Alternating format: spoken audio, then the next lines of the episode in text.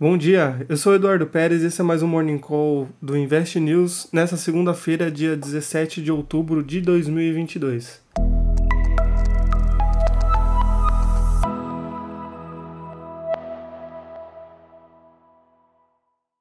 Nessa segunda-feira, os mercados asiáticos fecharam majoritariamente em alta, enquanto os investidores aguardam notícias do 20 Congresso Nacional do Partido Comunista Chinês e o anúncio do provável terceiro mandato de Xi Jinping.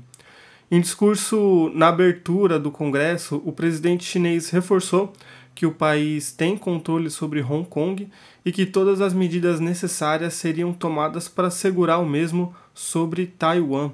Isso causou com que a bolsa de Taiwan registrasse queda de 1,23% no encerramento do dia, a maior queda da região, seguida do índice Nikkei com recuo de 1,16%.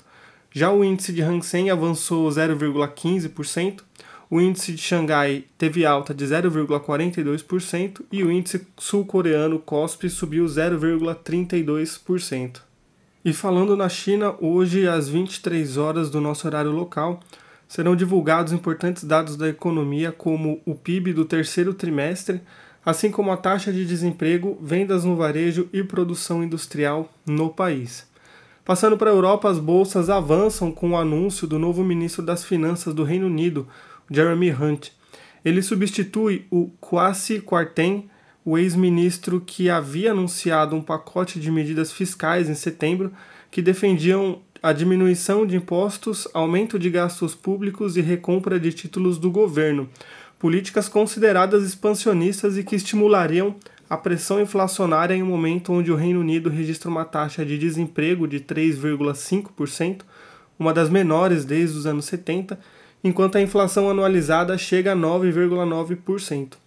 O índice alemão DAX subia 1,09% no começo do dia, enquanto o índice britânico FTSE tinha ganhos de 0,85%, o francês CAC subia 0,94%, o espanhol IBEX avançava 1,67% e o índice Eurostox subia 0,92%.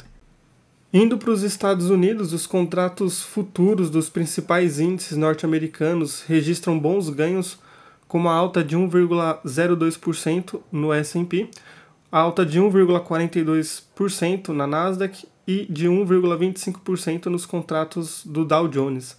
O petróleo do tipo Brent avança 0,31% no começo do dia, aos 91 dólares e 87 centavos, enquanto as taxas da Treasury de 10 anos, que são os títulos referência do governo dos Estados Unidos, apresentava queda de 1,38% no dia, passando dos 4,002% de taxa de retorno na abertura para 3,951% ainda durante a manhã. E aí, falando um pouco do Brasil agora, o relatório Focus divulgado nesta segunda-feira, dia 17, pelo Banco Central, trouxe mais revisões para baixo para a nossa inflação. As expectativas do mercado para o IPCA de outubro passaram de 0,34% para 0,33%.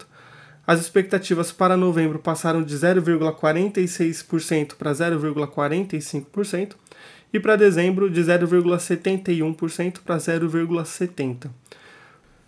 Já para o final do ano é esperada uma inflação acumulada que passou dos 5,71% da atualização anterior para 5,62% para a atualização dessa semana.